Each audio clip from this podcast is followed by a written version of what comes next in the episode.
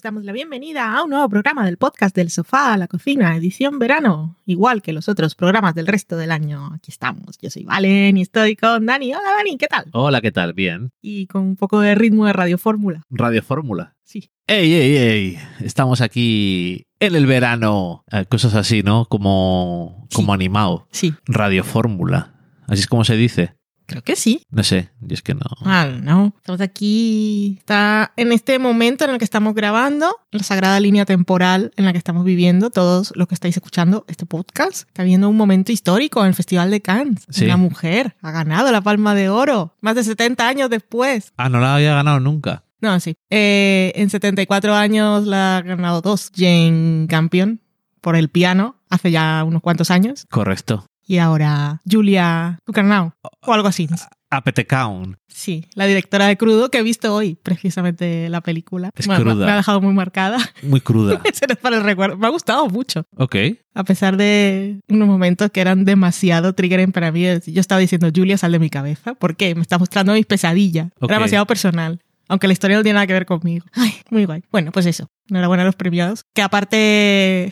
No, a los premiados, nunca mejor dicho. Mm, momentos de humor con Spike Lee. Como señorín. Sí, cuando salga el programa ya lo habréis visto, pero si no os voy a poner un link de un crítico de Estados Unidos que, que tiene los momentos claves en, en su Twitter. Es que es muy divertido. La película nueva se llama Titanio, ¿no? Sí. El tráiler no dice mucho. No, yo leí una sinopsis que era un poco más larga que lo de... Lo de IMDB no dice nada, el tráiler tam- también te deja picuet. Ujú. La sinopsis daba un par de detalles más. te permitía más o menos hacerte una idea de qué era la película, aunque dicen que, que no. Que no. Que, que, que es mucho más. Ok. y que incluso al final es conmovedora, lo cual no parece cuando ves el trailer. No. Y también definían que era un poco así como Cronenberg, se ve. Cronenberg, no sé qué, horror y drama familiar. Mm. Pero bueno, por lo visto a esta mujer le gusta el horror corporal, ¿no? Sí, body horror. Así que sí que es en ese sentido sí que parece de cro- cronenberiano. Así es. Ok. Yo Cronenberg lo tengo poco visto. O sea, sí, vi las películas clave, pero hace un mogollón de años. Nunca lo he vuelto a ver. No es lo mío Ok. y no sé, sé lo que es algo Cronenberg. Sé cuál es su estilo. Ajá. Que escucho mucha gente que lo reivindica y yo no, no tengo ninguna posición al respecto, porque cuando, cuando lo vi era demasiado, demasiado joven para poder tener opiniones sobre el cine de David Cronenberg más allá del, de lo shocking. Vale. Yo ahora mismo no, no recuerdo las películas que he visto suyas. Crash, seguramente. Mm, La Mosca, una historia de violencia. Video, ¿no? eh, y la de la adaptación de un almuerzo desnudo. Bueno, de Cronenberg luego vimos una, la, era de Cronenberg, ¿no? La que salía eh, Pattinson. Eh, sí, correcto. La que está en la limusina y... Sí, es verdad. No me acuerdo cómo se llama. Se me había olvidado. Estaba buscándola, pero no la encuentro. No la encuentras. Bueno, una de las más- que tendrá seis años o así. Bueno, Creo que hablamos de ella aquí. sí, seguramente, porque creo que nos gustó. Ah, bueno, Eastern Promises también la he visto. Sí, ¿verdad? Pues eso no la tenía yo. Cosmopolis se llamaba. Cosmopolis. Eh, Promesas del Este no la tenía yo archivada como de Cronenberg. Es la biología con Vigo Mortensen. Una historia de violencia y... Ve, pues Son dos Promesas películas Este. que sé que sale Vigo Mortensen.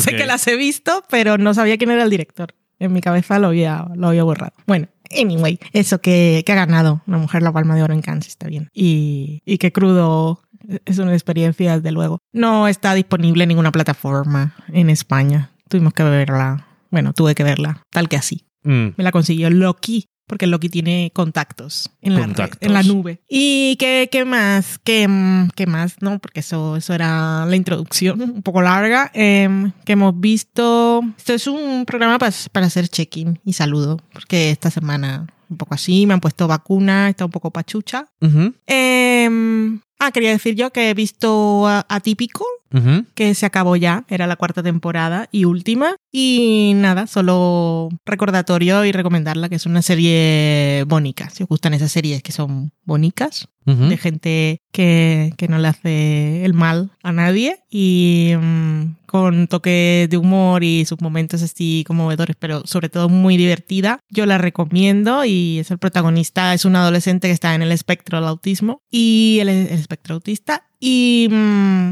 obviamente no, sobre todo en las dos primeras temporadas tuvo muchas críticas porque el actor no es autista Ok. y porque muchos decían que no era una representación súper, súper accurate, pero es lo que tiene el espectro, me imagino, También. que cada experiencia será diferente. Pero de esas críticas se suavizaron en las dos últimas temporadas porque si bien el actor no era, no, no es autista, la interpretación sí era muy respetuosa y lo hacía bien. Y lo que hicieron fue incluir otros actores. Él va a la universidad y entonces hay varios actores que sí lo son. Y, em, y en el equipo de guionistas y tal. Pero no sé, es una serie muy bonita. A mí me gusta mucho. Me emociona por momentos. El personaje de la hermana es el mejor de todos. Y, y estuvo bien. Podía haber continuado una temporada más. Pues en la última temporada meten una trama de la hermana que es como entra y lo resuelven demasiado rápido. Que se nota que sabían que iban a acabar, pero como que querían meterlo. Ajá. Entonces no tuvieron suficiente tiempo. Pero al margen de todo eso, que vale mucho la pena. Típica. Y son episodios de media hora, o sea que se puede ver. Es una serie así. Para ahora el verano, si buscáis buen rollo, la recomiendo. Y hemos visto Feel Good, que se ha acabado también. Así que te doy la palabra, Dani, que llevo aquí un rato hablando y ya me estoy quedando sin batería. Eh, que es de Netflix, o sea que igual que Atypical la sacan toda de una vez, pero Feel Good han sido dos temporadas y se ha acabado. Eh, Feel Good, que si no lo habéis visto, nos cuenta eh, la experiencia de una cómica de stand-up que le van pasando cosas, ha tenido problemas con adicción y con diferentes relaciones y empieza la serie pues con una relación con una profesora en el Reino Unido y es de Canadá. Y es que no sé exactamente cómo explicarlo mucho sin hacer demasiados spoilers sobre lo que pasa en general, pero es una serie bastante intensa. Es una comedia a veces, me gusta. Comedia a veces, como género, me gusta. Más que pero dramedia. otras veces es una cosa bastante seria, aunque en general como la protagonista es como es, le mete siempre un poco de humor negro a las situaciones, pero tiene temas bastante, bastante serios. La primera temporada me gustó, pero no me entusiasmó y la segunda temporada me ha gustado bastante más. Lo que sí que es cierto es que da la sensación, que yo no lo sé, pero da la sensación de que le habían dado luz verde ya la segunda temporada y está más o menos pensada para ser esta cantidad de episodios. No sé si... Que dices que estaba, que ya sabía que la iban a renovar en la primera o Sí, eso es lo que... O, Bueno. o que han dicho nosotros, tengo la historia que son tantos episodios y No lo sé, por esta serie original de Channel 4. Entonces, no sé, igual sí. Ok, bueno, en cualquier, Pero igual, sé que oficialmente tardaron unos meses. en cualquier en caso, renovar. si alguien no la ha visto, yo son solamente 12 episodios Mm. cortos de media hora. Entonces, yo casi sí que recomendaría verla así de un tirón, porque es que eh, la primera temporada está bien, pero realmente solo rasca. Y sale Lisa Kudrow. Sí, haciendo de su madre. Eh, que rasca solo un poco la Hmm. superficie. Y entiendo, entiendo perfectamente, creo, la intención y el realismo de eso, pero al mismo tiempo, viendo una ficción, a veces te frustras un poco como, dadme algo más para que vuelva para la segunda temporada. Es que, o cuando estábamos esperando a que volviera la segunda temporada, no sé. Eh, solamente hacía muy pequeñas pistas y muy pequeñas, Sí. porque realmente las cosas que se van viendo en la segunda temporada están muy, muy en la profundidad cuando ves la primera. Entonces la segunda me ha gustado más porque da la sensación de que llegas a algo. La segunda está muy bien. Y es muy chunga al mismo tiempo que está muy bien. Digo que es muy chunga por las temáticas y tal. Y yo creo que además trata ciertas cosas de forma que no es blanco y negro. Mm, Es más realista en el sentido de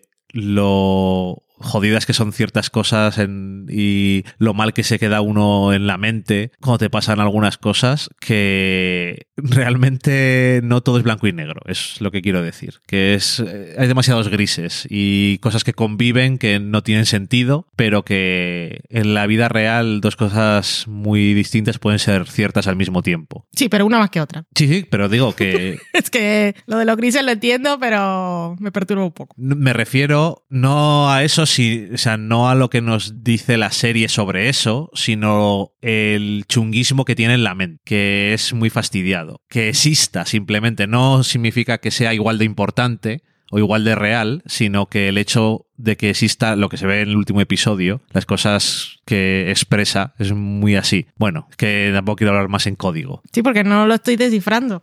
Yo la vi. A ver, me refiero a que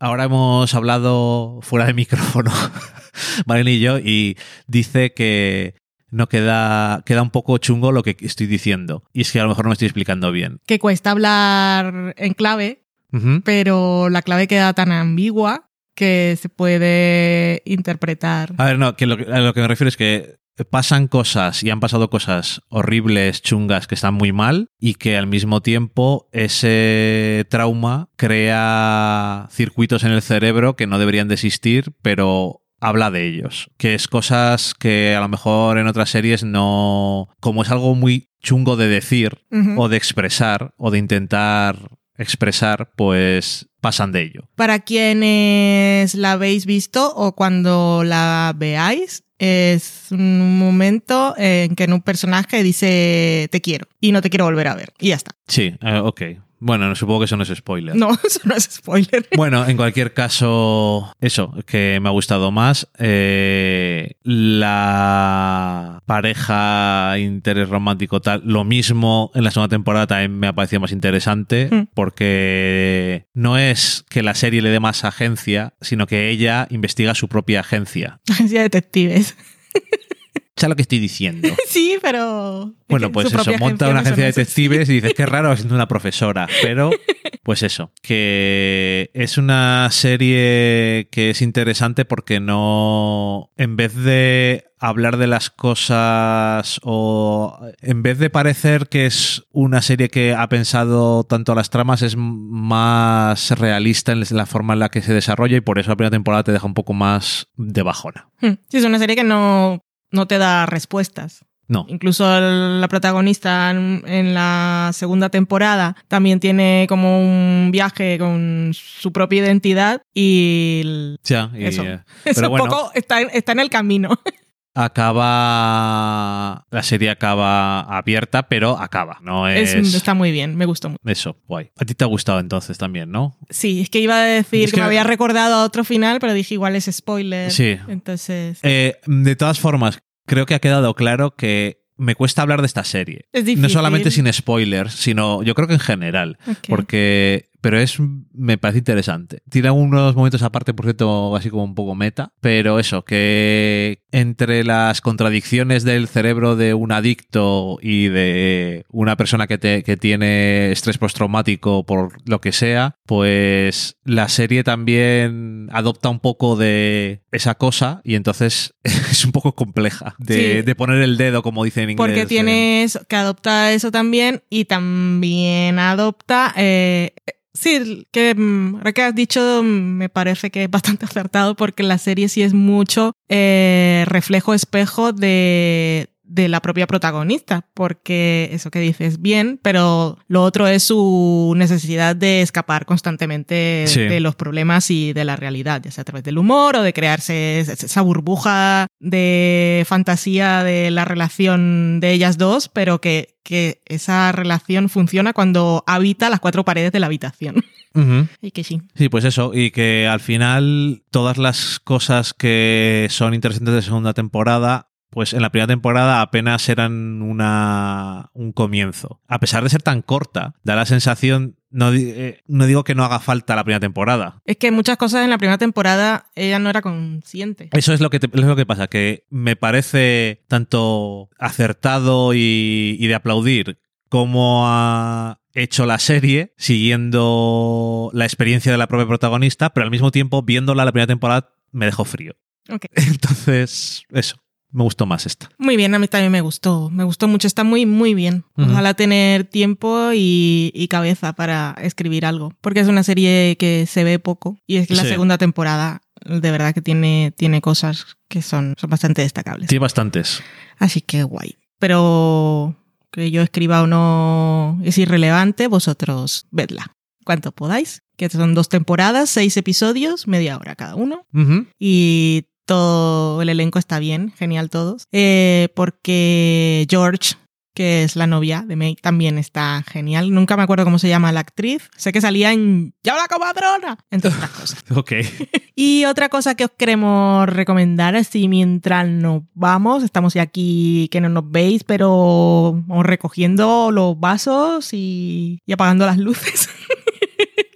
no, porque nos caemos, pisamos a Loki. Hemos empezado justo hoy eh, la serie documental Catch and Kill, que no sé si la han, traducido al español como el título del libro, que creo que es Depredador, pero bueno, serie documental de HBO eh, que lleva a la pantalla eh, un podcast que grabó Ronan Farrow Eh, sobre, mm, bueno, un podcast en una, una serie de podcast, un podcast serie, en el que nos hace un recuento de cómo se realizó y se publicó eh, el reportaje que en 2017 sacó eh, el de Ronan Farrow, sacó, salió en New Yorker.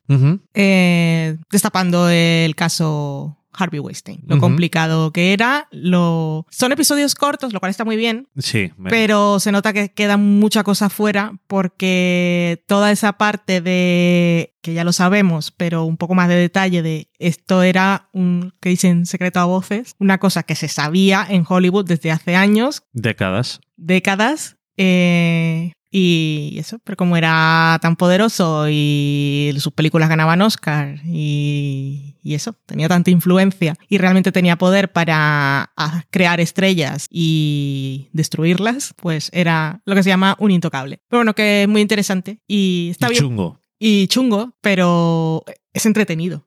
Es como Sí. apasionante. Eh, HBO ya están los dos primeros episodios, son seis, y en cada episodio pues se centra, en el primero era, ¿cómo se llamaba el primero? The Wire. The Wire, por un caso, The Wire. El segundo es, se llamaba Reporteros, pero bueno, salen otros periodistas que habían intentado publicar o que habían estado tras ese caso antes y, y no, no pudieron. El mismo Ronan Farrow intentó hacer algo en NBC, en un programa que tenía, y se lo chaparon. Y el tercero se llama Las Asistentes.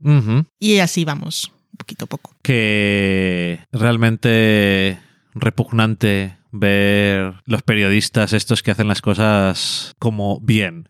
Periodistas de verdad. Eh, cuando empieza el documental eh, impresiona un poco porque escuchas a Harvey Weinstein diciendo Ujú. cerdadas y entonces dices, ¿esto de dónde sale? Ajá. Esto existe. Y sí, amigas, existe. Y aún seguía este señor en batín torturando mujeres en sus suites de hotel. Ajá. Pero eso, que hay una...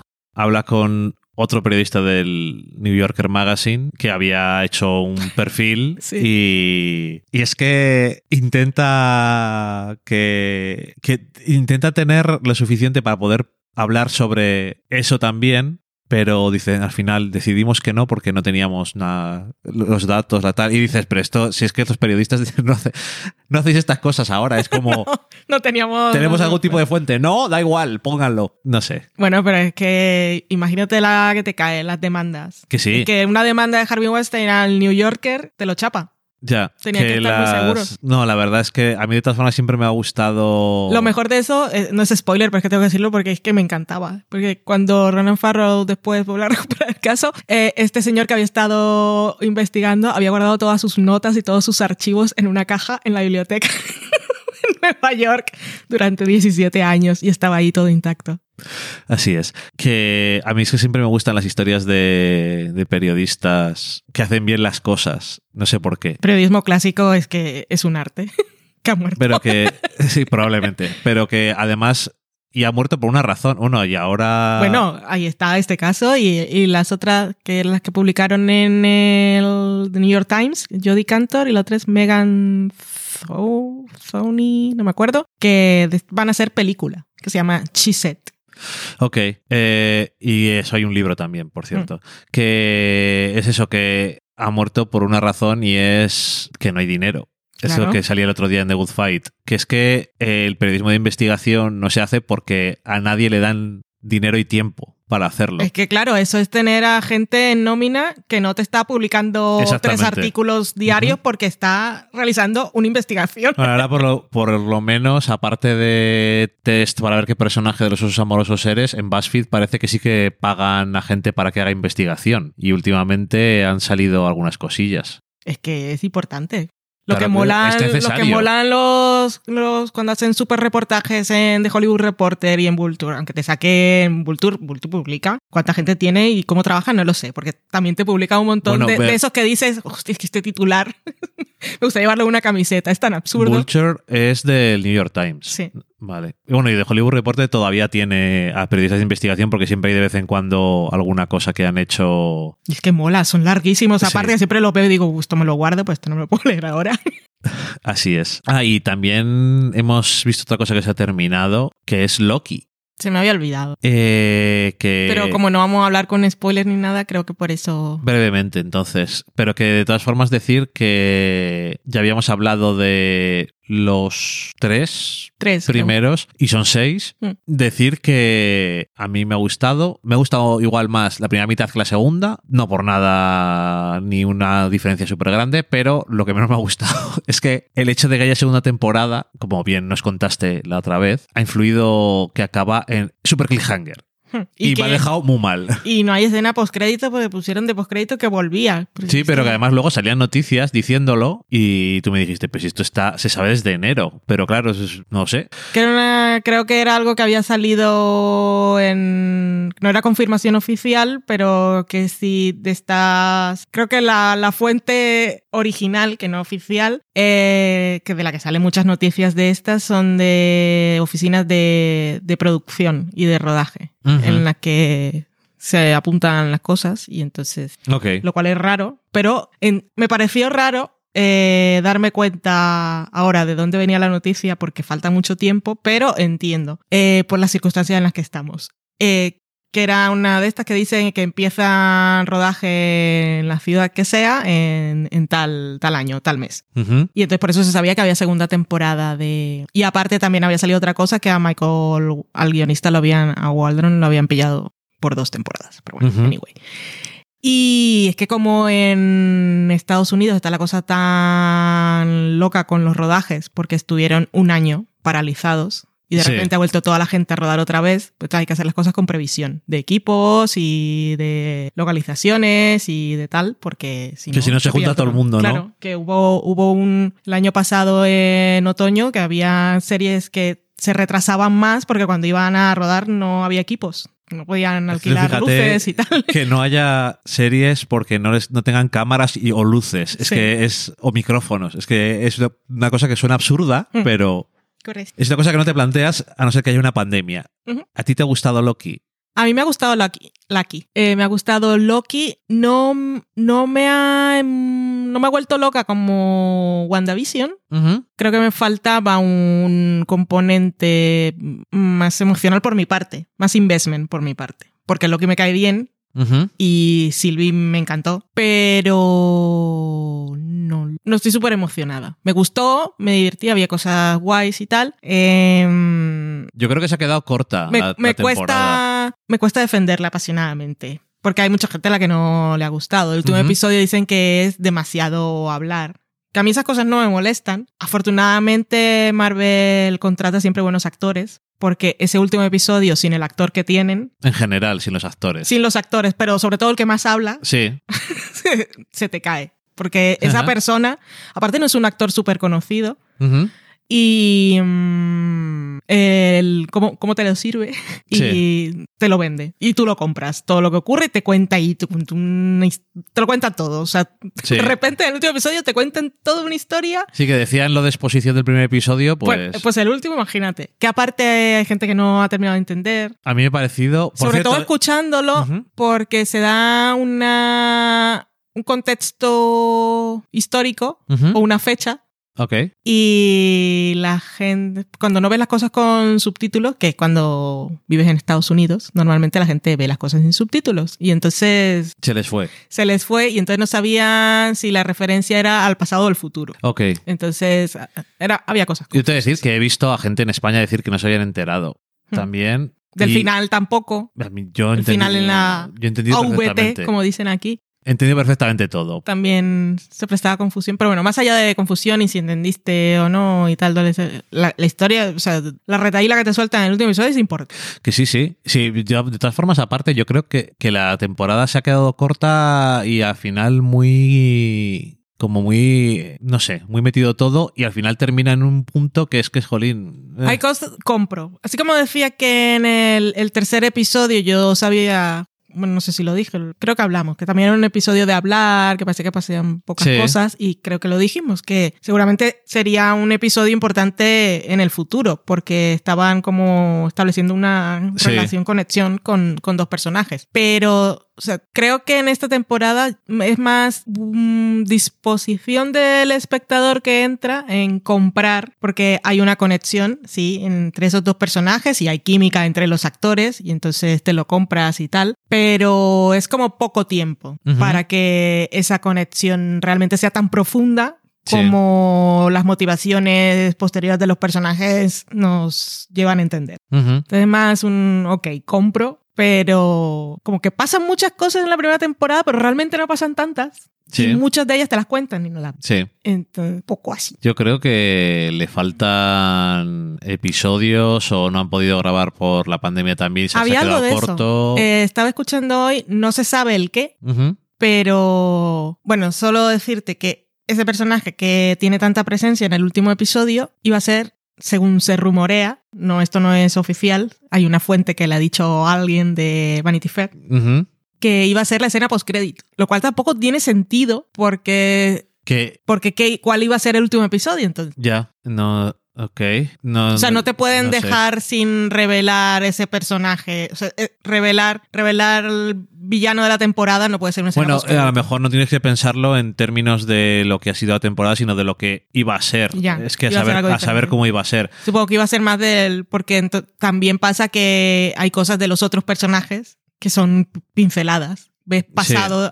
Hay, hay un personaje eh, del que tendríamos que ver su, su pasado, que no lo vemos. Sí. Que también tenemos que confiar en, en sus gestos y en las emociones que, que transmite en su rostro Sí. el pasado de ese personaje. Y hay otro que es un, un segundo. Entonces, creo que esta temporada sí ha sido un poco caos. O sea, que no, no hemos visto realmente lo que tenían pensado. Entonces, teniendo eso en cuenta, pues ha quedado algo guay. Pero un poco caos sí que es. Al final de las tres series a la que menos le ha afectado lo de la pandemia ha sido WandaVision porque en la serie de eh, Falcon y Winter Soldier también tuvieron que cambiar Sí. trama y hacer cosas distintas, que yo creo que al final aquella quedaba un poco más satisfactoria porque al mismo tiempo tiene una trama más, entre comillas, normal. Hmm. Y esta serie tiene como más... es un poco más loca en cuanto a la trama y al final, en el primer episodio yo dije una cosa y al final eh, ha sido así. No me acuerdo. Y no te lo dije a ti, digo, no he dicho nada más. Y mm, quiero decir que es así como muy loca y, y viajes en el tiempo y versiones y cosas, pero es ha resultado incluso más previsible de lo que podía haber parecido. No es tan loca como parece. Al final funciona mejor, que es lo que no le gusta a la gente. Las conversaciones y eso Sí. yo creo que funcionan muy bien. Entonces, casi tiene que haber habido más. Es que es un poco chungo. No lo sé, porque no sé lo que querían hacer exactamente y luego han podido hacer. A saber, a saber, no tengo ni idea. En fin. Ay. El caso es que al final te quedas con que lo que has dicho tú, te gusta Loki, sale más tiempo y le ves. Hay un montaje buenísimo en Twitter, luego te lo paso y si lo ponemos en las notas, de todos los momentos en los que Loki mueve el pelo. Levanta la cabeza que está con la música de explota, explota, explota, porque parece Rafael Acarra, porque siempre está así echando Que el pelo para para atrás. Sí. Ey, en fin, pues eso. Es un poco raro y al final juzgar las cosas pensando en qué podían haber sido o por qué no han sido lo que podían haber sido. Si no sabemos lo que iban a ser. No tiene ningún sentido por eso. No es como si fuese una adaptación de una obra que conocemos. Bueno, de hecho es eso, es que es cosa de otra línea temporal que no es la sagrada línea temporal. Entonces no sabemos nada de ella. Son variantes que han de ser eliminadas. Tenemos que quedarnos con lo que hemos visto. Correcto. En fin, eso es. Y con eso terminamos el programa de hoy y mm, lo dejamos con uno de esos mensajes importantes que hemos ido olvidando durante los últimos meses, que son los del tiempo. Ajá. Hemos tenido ola de calor y después hemos tenido ola de frío. Aquí por lo menos. Creo que en el resto de España también igual no sé si tanto frío como aquí. Ha sido un verano raro. Hoy fui a la peluquería y detrás de mí había una persona que sentía nostalgia porque ya las estaciones no existían. Entonces decía, yo me acuerdo que la nieve me llegaba por la rodilla, a veces por la cintura. no, es que eso ya no lo hay. Es una pena. Y ahora todo, todo el año casi lo mismo. Yo no, este año no, no he hecho cambio de armario. Pues a veces saco la rebequita, no sé qué, el abrigo ya no lo usé en invierno. Ya, qué tragedia. Pero bueno, en fin, estamos en verano, por aquí arriba, lo de abajo, pues estáis en invierno. Bueno, en invierno. Depende de dónde. En, en el polo sur. Sí, ahí sí. Bueno, nada, que os cuidéis. No paséis calor, no paséis frío, los de, Grandes consejos. los de la otra línea temporal, de abajo. Y poneos la vacuna. Y tomad paracetamol cuando volváis a casa de poner la vacuna. Y seguid cuidándoos. En vez de Que no el bicho sigue hacerlo, por ahí. en vez de no hacerlo como tú, Correcto. que te dije hazlo y no lo hiciste. Lo intenté, pero no me pasaba. Tengo problemas para tragar las pastillas, ya lo sabes. Correcto. Adiós. Gracias por escucharnos. Adiós. Adiós.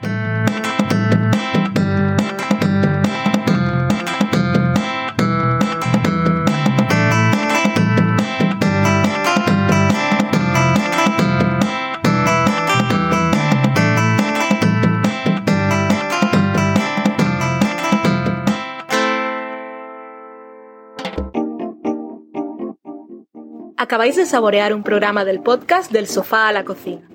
Para prepararlo hemos usado los siguientes ingredientes. Un Dani, una Valen y una licencia Creative Commons, reconocimiento no comercial compartir igual.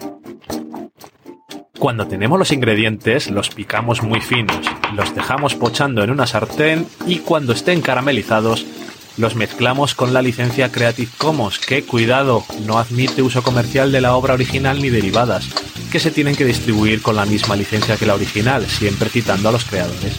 Después de 10 minutos, condimentamos la mezcla con iTunes, iBooks, Twitter y un poco de Facebook. Si no encontráis las adecuadas en el mercado, buscad el nombre del blog. A continuación, introducimos en el horno y, después de 30 minutos, lo servimos aderezado con música distribuida con licencia Creative Commons a través de Jamendo. Al final del post correspondiente vienen especificadas concretamente. Si tenéis alguna duda con respecto a la receta o a cualquier otra cosa, podéis preguntarnos a través del correo electrónico del sofá a la cocina Buen apetito.